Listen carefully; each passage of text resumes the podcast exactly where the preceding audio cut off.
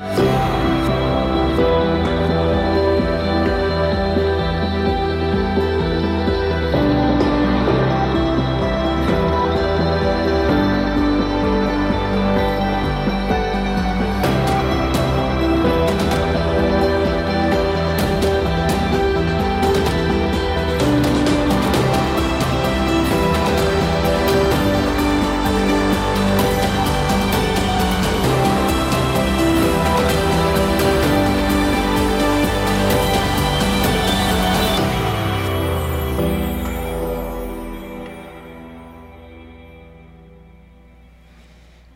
City Hope. Happy New Year to you. And thank you for coming and being part of our celebration on the first day of a new year. If you've been around here very long, you know that we teach, and we believe there is a principle in the Word called the principle of the first. And with this being the first day, even though it's rainy and yucky, uh, this is the day that you set as a pattern for the rest of the year in your worship, in your giving, in coming to receive the Word. Uh, God's principle goes all through the Word. So thank you for being here. Mobile Campus, Foley, Bay Minette, all of you, thank you so much for being part of the first Sunday in a brand new year, 2017. Also, in part of those first, Uh, is something that I, I don't know how many people do this. I have always done this. I always do a first seed offering the first Sunday of every year.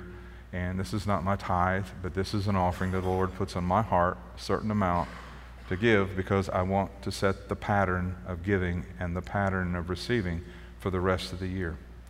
Another thing that we do the beginning of a year, as you've already heard, is we will do a fast. Now, we would love to start it on the first, but we know that you've got to eat your black eyed peas and stuff like that uh, today, and you got all these family things going on. You got football stuff still going on. So we usually give it about a week and then we kick in.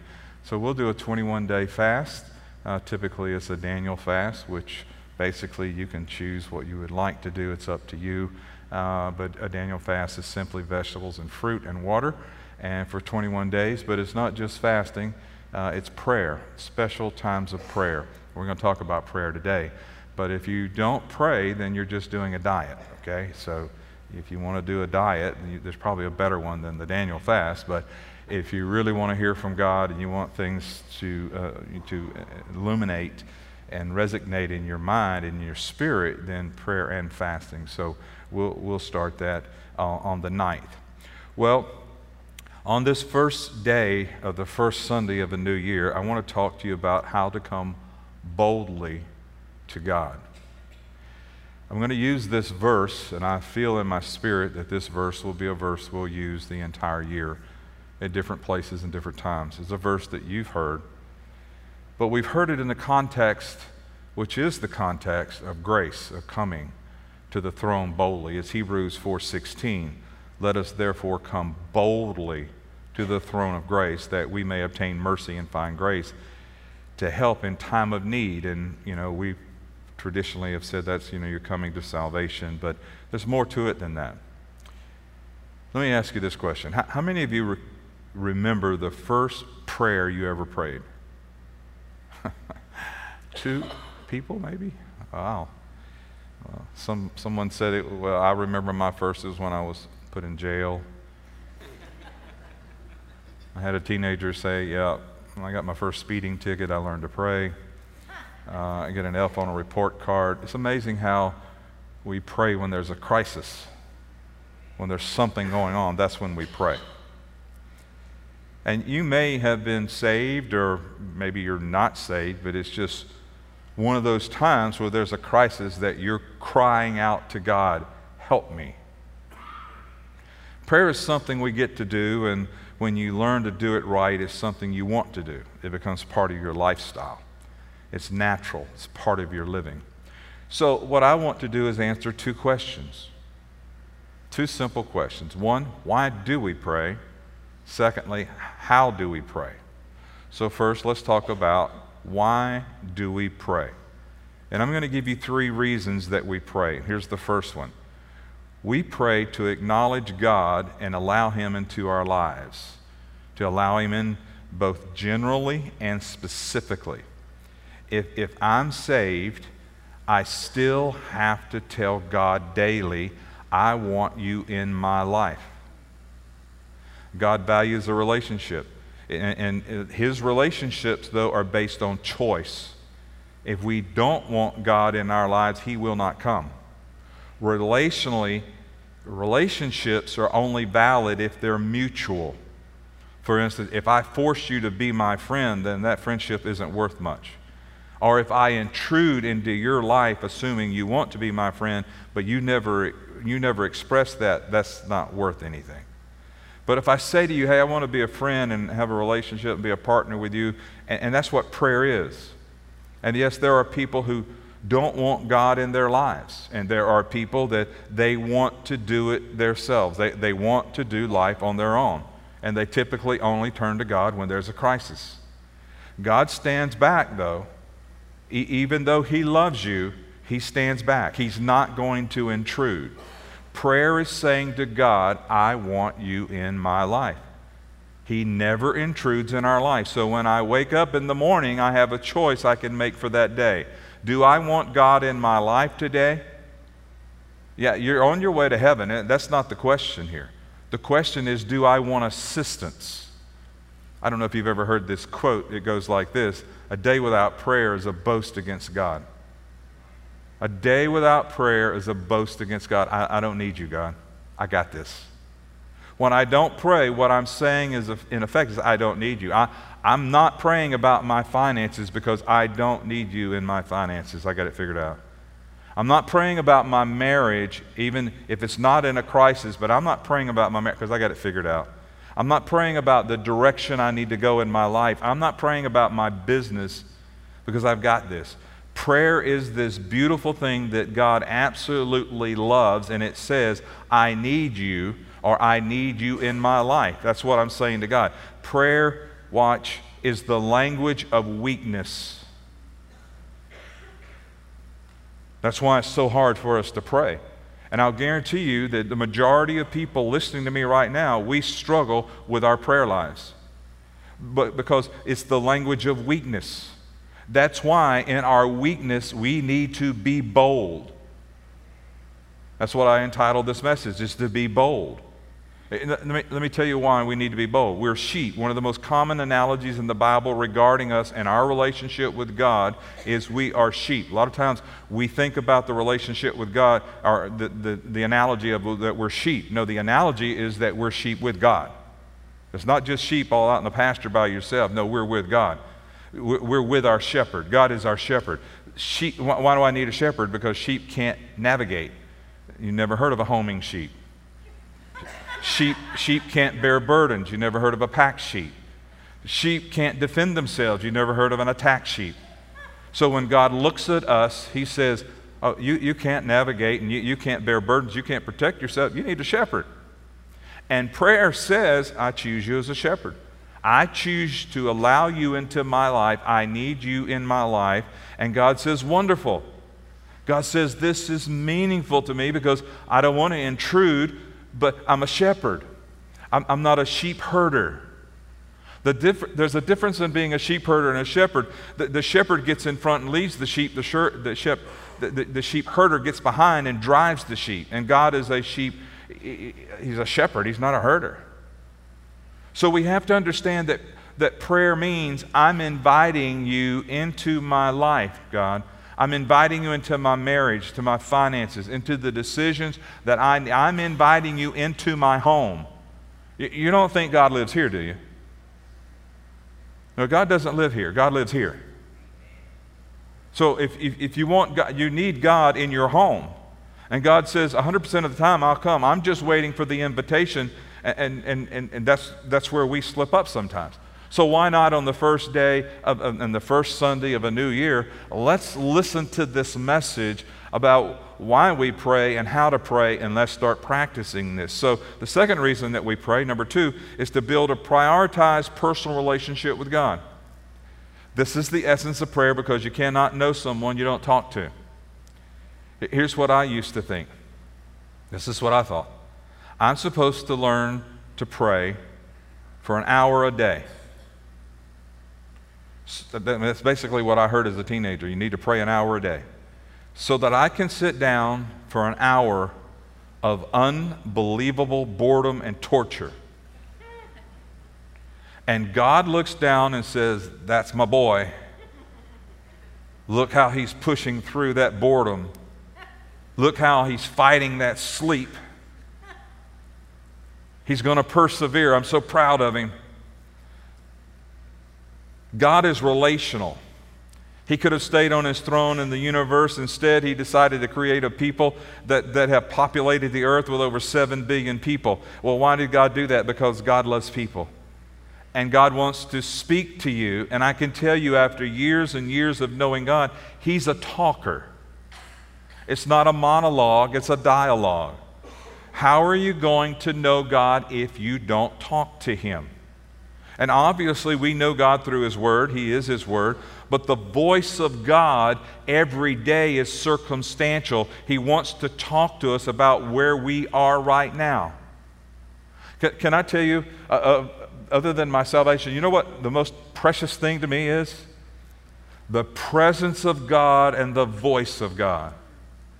Without the presence of God and the voice of God, I don't know how I would make it. That's how critical it is. So, what am I saying? I'm saying I pray to know God. That's why I pray. I pray to know God. Not because somebody said this is what you ought to do, not because somebody wrote a book and said, Can't you pray an hour? Not because the disciples couldn't pray an hour. No, I pray to know God, and here's what God wants. If I pray to know Him, here's what He wants He wants some Jerry time. Put your name there. God wants time with you. Why does God want time with us? Seven billion people He created. Why does He want time with us? Well, let me illustrate it this way.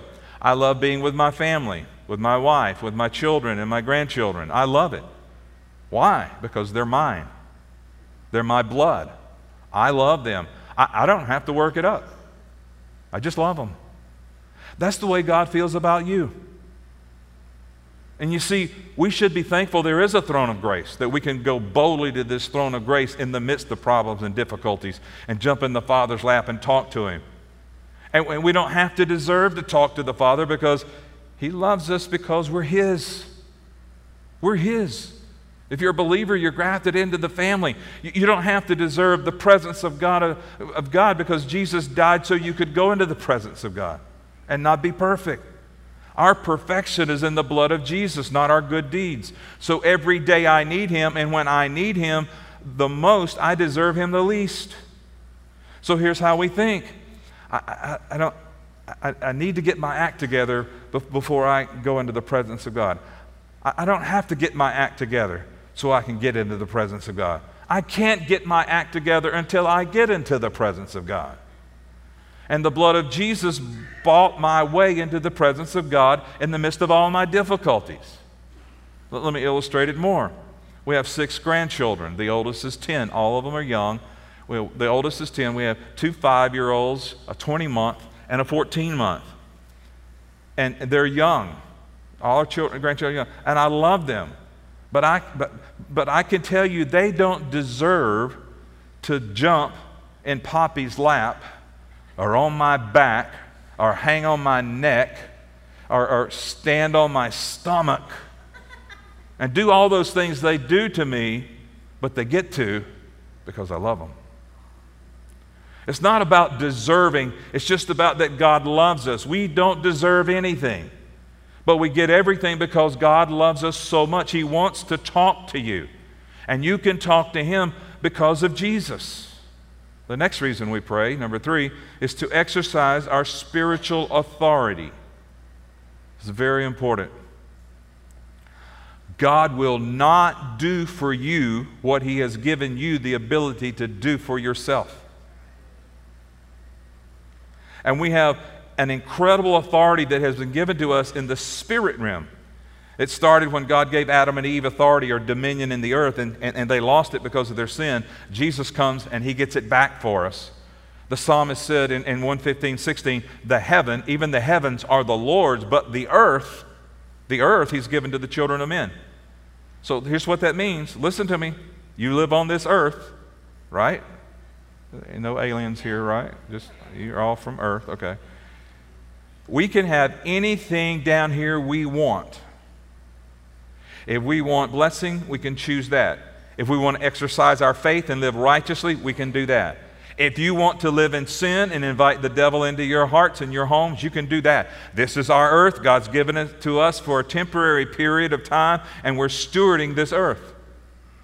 But we have to understand that when I'm praying, I'm exercising the authority that God has given me in the domain in which I exercise that authority. Let me look at it in Jesus' day and what happened with the disciples in Luke 10 17 the 70 disciples returned with joy, saying, Lord, even the demons are subject to us in your name. And then Jesus, Jesus said in verse 18, He said to them, I saw Satan fall like lightning from heaven.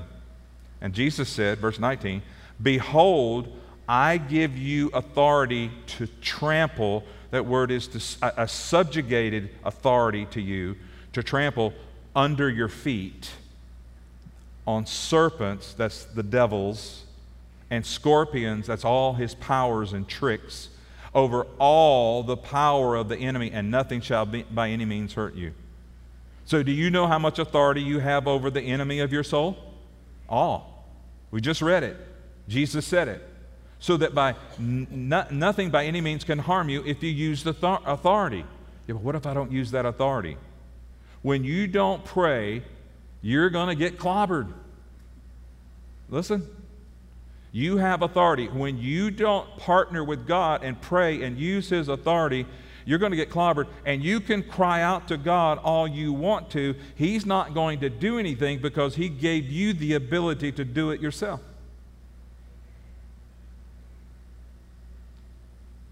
And here's how it works Matthew 18 18. Jesus said it this way Surely I say to you, whatever you bind, that word means disallow. I say to you, whatever you disallow on earth will be bound or disallowed in heaven. And whatever you loose, that word means allow, whatever you allow on earth will be loosed or allowed in heaven. So let, let, me, let me tell you what that means. Many times when I'm praying, I'm binding and loosing in the name of Jesus. Whatever you don't allow in your home, God will honor that. Whatever you don't allow in your life, God will honor that in your family. So if you're praying for your children and saying, We bind the spirit of rebellion in my children in the name of Jesus, when you take authority, God honors that authority and steps in to enforce that authority. Listen, when you're praying to God, I need you, I want a relationship with you, and I'm, I'm going to act in authority by faith using the authority you've given me. That's what prayer is that's what prayer is about. It's allowing God in your life to be God in your life. We think God in our life means I go to church.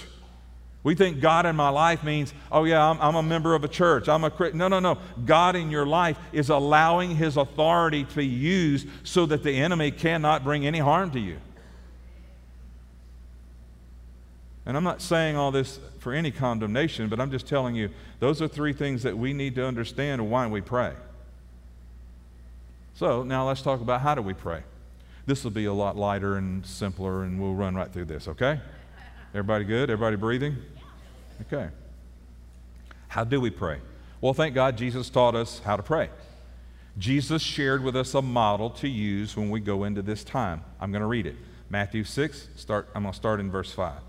And when you pray, you shall not be like the hypocrites, for they love to pray standing in the synagogues and on the corners of the streets, that they may be seen by men. Assuredly, I say to you, they have their reward. But you, when you pray, go into your room where, and when you have shut your door, pray to your Father who is in the secret place, and your Father who sees in the secret will reward you openly. And when you pray, do not use vain repetitions as the heathen do, for they think that they will be heard for their many words. Therefore, do, do not be like them, for your Father knows the things you have need of before you ask Him. Now, here it comes. In this manner, therefore, pray Our Father in heaven, hallowed be your name. Your kingdom come, your will be done on earth as it is in heaven. Give us this day our daily bread and forgive us our debts as we forgive our debtors. And do not lead us into temptation, but deliver us from the evil one. For yours is the kingdom and the power and the glory forever. Amen. Now, Jesus begins the passage by telling us how not to pray. Not to pray. First, he says, don't pray in a public manner, religious public manner. The Pharisees were known because they prayed on the street corner. And they put on this sackcloth, which is basically ugly clothes, and they put ashes on so they look real spiritual. And they stand on the street corners so they would pray so all would hear their prayers. And Jesus said, Don't do that. It's like they're in the theater. Now, we pray corporately because of the power of corporate prayer. That's why we pray. Corporate, corporate prayer is different. They did it for show. Jesus said, you, you don't pray for show, but when you pray, you go into your, this is not corporate prayer, this is your personal prayer. Go into your inner room, get along, your Father who sees in secret. This is about you and God, your relationship with God, and it isn't a religious thing that we do. Secondly, Jesus said, do not use vain repetitions. Don't use babblings in the same word over and over. I've heard people, I've been in prayer meetings with people who would just, I, you know, they just say, Jesus, Jesus, Jesus, Jesus, Jesus, Jesus, Jesus, Jesus, Jesus. And when I left, they're still saying, Jesus, Jesus, Jesus, Jesus. Must have said Jesus 10,000 times when praying. And I, I wondered if that bothered God because it bothered me. I mean, just, anyway. You don't have to keep repeating things because it's about relationship. When I say to Jesus, I come to you and I'm asking you to help me with the situation with my family, I don't have to say it 15 times for him to care and do something about it. He said, You don't have to babble when you're praying. So Jesus taught us the pattern of the Lord's Prayer, but some people get confused because they think this is a verbatim prayer that Jesus taught us how to pray. You can say this prayer in about 20 seconds. But this is not how Jesus taught us to pray. Just ra- there's nothing wrong with quoting that verse, but that's not how he taught you to pray, is to speak that from verbatim or from memory. He said, pray in this manner. So the paraphrase of that is according to this outline. In other words, I'm going to give you an outline of how to pray. And, and when, when, you're praying this, use this outline. And that's what I'm going to do to finish this message. I'm going to show you this outline and break it down. That's how I've learned, that's how I learned to pray years and years ago. So I want to teach you what praying the Lord's Prayer means. And I'm going to show you, his outline has seven elements of, of daily prayer life. And, and so we're going to take the pattern, we're going to look at the seven elements of that, and then we're going to study that and we'll be finished. So here's the first one, okay? Thanksgiving, praise, and worship. The Lord's Prayer begins by saying, Our Father in heaven, hallowed be your name. That is God's name and address. I'm not lobbing up prayers to whoever is listening. And in fact, I say it this way when I utter the words, Our Father in heaven, I have an immediate audience with the presence of God. I'm not going through some veil, I'm, I'm not going through some channel. I'm not hoping somebody's going to get me there. No, if I'm a believer, I have an immediate audience with the presence of the living God, our Father. But he says, Hallowed be your name. And so I, I, I want to talk about that because I, I know he's with me. And Jesus said, Pray, Father in heaven, hallow your name. Well, why, why, if I'm a believer, why do I need to hallow his name? Here's what the word means it means to purify, to sanctify, to honor, and glorify your name. So when I'm saying, Our Father, I have an audience with him, I'm hallowing your name. I'm, here's three things I'm saying to God right there. I'm saying this I will not use your name in a bad way. I reverence your name. Your name is a holy name. I'm not going to call you the big guy upstairs. I'm not going to hit my finger with a hammer and say, Jesus Christ. It is a special name. It's a name that I honor. That's hallowing his name. Secondly, I'm saying if, if I'm not seeing you, our Father, I hallow, if I'm not seeing you properly, I want to see you the way you really are. In other words, if there are bugs on the windshield of my heart, wash them off because I want to see you the way you really are. Because if I see you through the bugs on the windshield, I'm going to show you to other people through bugs on a windshield. I'm going to show you to my spouse, to my children. If there's bugs on the windshield, hallow your name to me because I want to display you to others the way you really are. And if I'm not seeing you properly, hollow your name to me and let me hollow your name to others. And thirdly, I glorify and honor your name. Listen.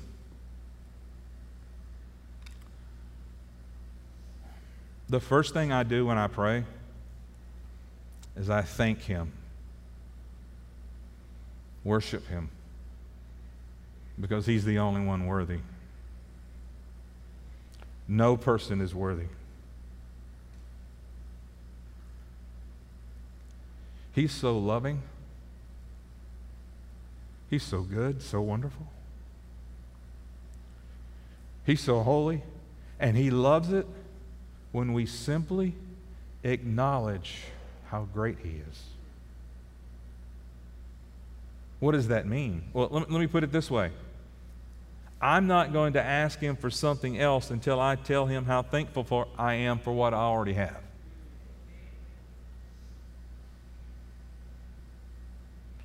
And I'm just, listen, when I do that, it's helping me more than it's helping him. Because I'm just reminding myself of how blessed I am. That's Thanksgiving.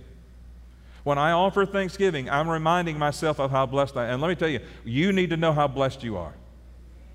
Yeah, this nation has all kind of weird things going on, but let me tell you something. We are the most blessed nation on the face of the earth. Amen. We're the most prosperous nation on the face of the earth.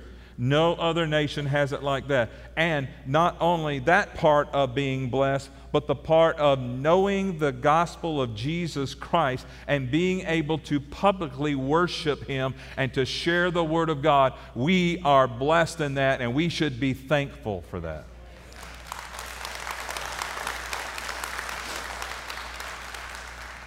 And when I praise Him, I'm reminding myself of how great He is. Above and beyond any person, anything on this earth, He's greater. And then when I worship, I begin to tell Him how proud I am of Him, and it becomes an intimate conversation of worship. Why do you do that? Watch. Our Father, which art in heaven, hallowed be thy name. Our Father, I got an audience with you.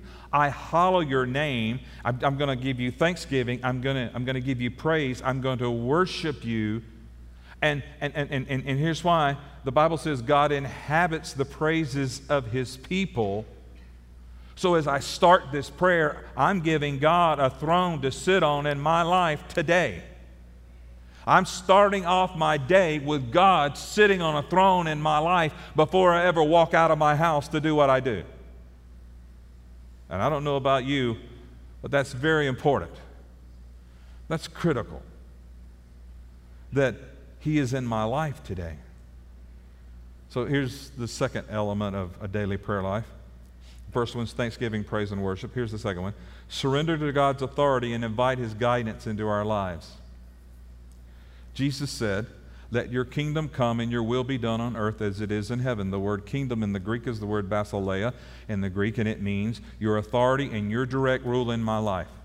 So let your kingdom come and your will be done. Let your direct authority and your direct rule be in my life.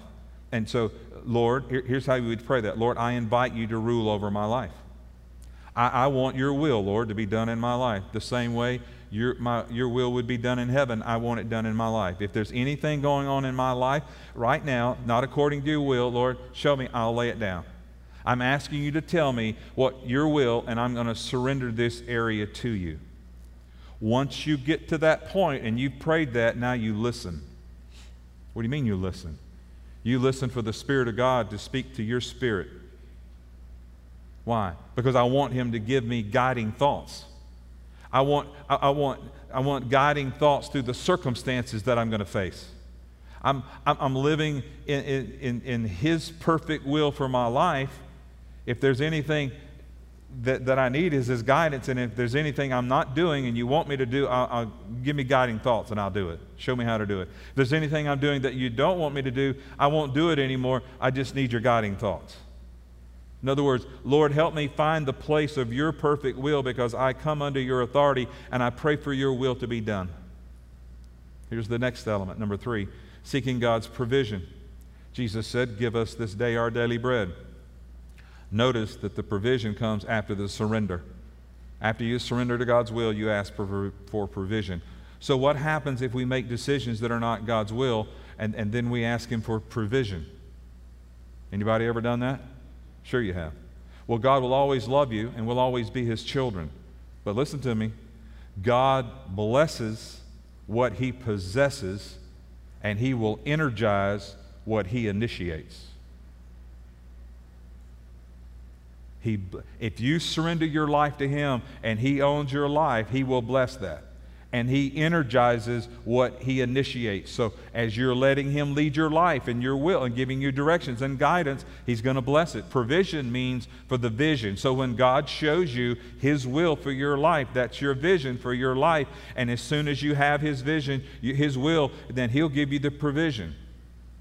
In other words, we can't come and pray. Listen, we can't come and pray, God, give me this day my daily bread, but I don't want your advice. I, I, I don't need your guidance. It's not going to work. Why? Because with that attitude, you're saying, I'll take any job that I want. I'll buy any house I want to buy. I'll make any decision in life. I just want you to pay the bills, Lord. And God says, if you'll come and surrender to my authority, I will provide everything I told you to do. When you get this part, we're saying, God, I want you to provide for me. Why is it so important? Because listen, this is what you're going to do. You're going to do one of two things. You will worry or you will pray. If you're breathing, you're going to worry or you're going to pray. And as a married couple, if you don't pray, you will fight. Don't anybody shout me down because you, you'll be incriminating yourself. I understand that. Married couples, if you don't pray, you'll fight. Why? Because there's anxiety in life. There's anxiety about money and, and children and raising children and decisions and things like that. When we pray, we're trusting in God.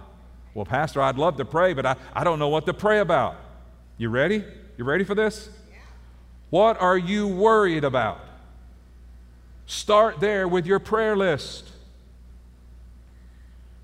The Bible says in Philippians 4 6, be anxious for nothing, but in everything by prayer and supplication with thanksgiving, let your requests be known to God. Watch, and the peace of God will surpass all understanding, will guard your hearts and minds through Christ Jesus. That word guard in the Greek, it's a word that means a military guard against an enemy. So here's what God is saying. When we pray, and we put it in God's hands and we trust God's hand, trust God, God sends his presence as a military guard over my mind and my emotions to guard against the enemy's attack of fear and stress. Come on. Common sense says, hey, this is good stuff. We need to do this. But you know what? In America, we don't use a lot of common sense. There's not a lot of common sense used in our world today. Why? Because we're arrogant, because we've got it figured out, because we don't need God. No, this is so simple, it's so basic. And it's not going to happen day one, but when it becomes a pattern, when it becomes a lifestyle, when it becomes ingrained in you, that's how you start to think. And so when you start to get in fear and anxiety, you realize, oh, I need to get to God. I need, I need Him to help me with this and trust Him with this so I can have peace. When I pray, watch, when I pray for provision, I'm not just praying for money. Lord, give us this day our daily bread. I'm praying for favor. Watch. Favor is worth more than money. Favor in relationships, favor that doors open, favor for financial provision, favor for promotion. This is a daily prayer. So, what are you doing? Daily, God is saying, What do you need? Daily, what do your children need? Daily bread is just not money, it's also what do you need? But your concept of God is going to determine how you pray this prayer. Our concept sometimes is, well, if I'm good, He likes me, and if I'm bad, He doesn't like me. He loves you when you're good and you're bad. He, why? Because He's a Father. Because He loves being your spiritual Father. And when we don't depend on Him being a Father to us, we rob Him of the joy of being our spiritual Father. Now, I, for me personally, I know how excited I am when God provides for me, and it's Him. But I believe God is more excited than we are because He gets to provide for us. And so many people are in rebellion against God and against the things of God. And, and, and, and rebellion to God, you rob Him of the joy of being your spiritual Father. So when we go to God every day, daily, and we ask Him, I need this bread today, I believe God is saying, Well, thank you for coming to me. I, I, let me help you provide that. Pastor, this is too simple. That, that's the way God made it. This is the way Je- everything Jesus taught is so simple. We've screwed it up. We've complicated it. We've made it so hard. You've got to pray an hour. You've got to jump through this hoop. You've got to do so many spiritual, you got to do all this stuff. No, you need a relationship with God on a daily basis where, you know, th- listen, the beauty of the Lord's Prayer is it can be five minutes or five hours. It's whatever you want. Number four, seek God's forgiveness as we extend forgiveness to others. He said, Forgive our debts as we forgive our debtors. Jesus died for us, He set us free, and God will give us as much grace as we will give away. And listen, when you confess your sins, if you couldn't remember all your sins, understand it's not about a memory issue, it's about a heart issue. And when you pray this, bring every, when you praying this part of the prayer, forgive us our debts as we forgive our debtors, here's what I do I bring every issue in my life before God because He already knows it and I can't hide it. Everything in my life stands right in front of God. Every temptation, every issue. I will not lie to God. I've never lied to God. I'm scared to lie to God. It's offensive to Him. He loves me so much. He knows everything anyway. He's the most gracious, precious person ever. So I boldly come before God and say, Lord, you know everything. So, so here are the issues I'm dealing with. I need your grace today. I need your goodness. Watch. I need your goodness. What does that mean? The, it's the fruit of goodness. It's in Galatians 5. It's one of the, the, the fruits of the Holy Spirit. Why do I need that? Because then I can look at it this way. I'm not, I, I'm not going to try not to sin today, Lord. I want you to give me goodness so I don't want to sin today. Because when you're walking with goodness from the Holy Spirit, you don't want to do those things. They don't even cross your mind. He changes your want to. And here's what you boldly come and say I choose to walk in grace, your grace. And I'm, I'm, going to, I'm not going to walk in condemnation, and I'm not, not going to walk in performance, and, I, and, and I'm not going to make others do the same either. I'm going to bless my enemies, and I'm going to pray for those who hurt me, and, and, and I don't want one ounce of bitterness in me because God w- w- will give me as much as I give away. As I give it away, He gives it back. When I give grace and mercy, He gives it back. This is the only part of the Lord's Prayer that Jesus repeated. And it's about walking in love and grace and not having a bunch of bad stuff in our hearts. The next element of daily prayer, number five, ask for supernatural direction and protection. Supernatural direction and protection. Do not lead us into temptation, but deliver us from the evil one. God would never lead us into temptation, but He will certainly lead us out of it. I, I pray to God, I want you to lead me into your perfect path today. And I pray for your protection today. And then I start praying for protection over my wife, my children, my grandchildren, my mother, the pastors, the staff, and you. This, watch, this is the time in my prayer life where I'm asking God for His supernatural deliverance protection. This is when I am doing what Jesus said in Matthew 18 I am binding and I am loosing. And God, I want today to walk in the perfect path you have for me, and I want you to guide me to the supernatural, and He does. But I have to do my part. I have to pray. I have to bind. I have to loose. I have to pray for protection over my home, over my family, over my health. I have to be aggressive with this. Next element, number six, acknowledgement of divine right. Here's what Jesus said I want you to pray. For yours is the kingdom and the power and the glory forever. I'm acknowledging his divine right. What do you mean? I cannot have a kingdom, power, and glory. You cannot have a kingdom, power, and glory. I serve his kingdom by his power for his glory. You will never have a kingdom, power, or glory. Those are three things God will not allow us to have. However, many people are building their own kingdom. They're trying by their own power for their own glory. And, and let me tell you what it, let me tell you what it's called because it goes against God. So look, when I say this, don't, don't, don't wig out on me, okay? Here's what that's called. When a person operates building their own kingdom by their own power and their own glory, this is the spirit of the Antichrist. This is not the Antichrist, this is the spirit. The spirit is already on our earth. It has been here for a long, long time. The spirit of Antichrist means it's a spirit that is against Christ. So if you're against Christ, I'm going to build my kingdom. I want my glory. I want my name. You're in competition against God's kingdom. You're going against what God says to do. So when I'm praying, I say, I do not have a kingdom. I do not want one. I serve your kingdom. I say, I do not have power. I'm a weak person but you have power, and I will serve your kingdom by your power. So fill me with your power. And I say, I will not seek my glory. I seek your glory, God. I want you to glorify you. And everyone who comes in contact with me, I want them to think more of you and not more of me. And lastly, the seventh make a declaration of faith in God. He concludes it by saying, Amen. Amen does not mean bye bye. It doesn't mean I'm signing off. Amen means yes, let it be so. Because I'm praying this prayer in faith. Listen. Do you know that you can be just as worried after you prayed as you did before you prayed if you didn't pray in faith?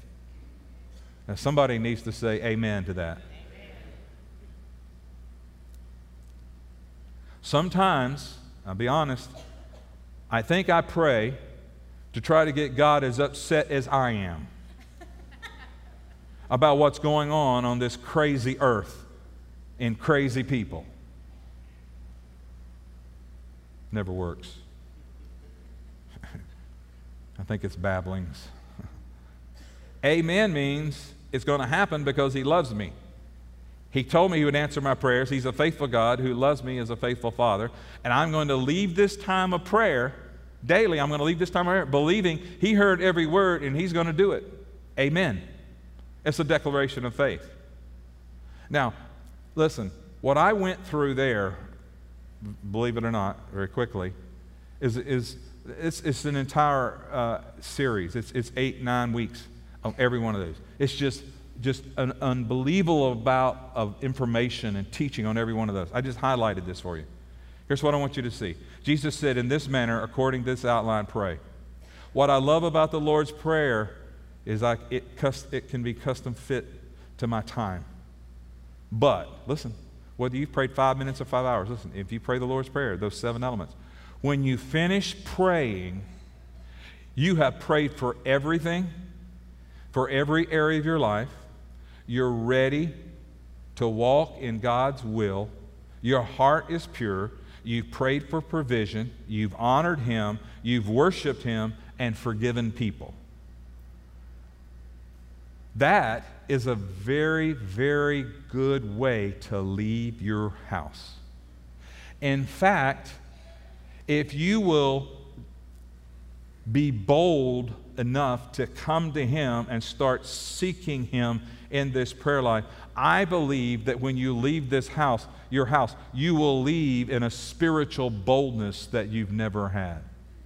And I believe by the Spirit of the Lord that what God wants to do in our lives and in our church in the, in the believers' lives in America this next year. He is ready to do what only He can do. He's just waiting for the boldness of people to come to Him, to let Him partner with them so they can walk in the fullness and the power and the glory that He's put in them to fulfill what He's called them to do in the last day.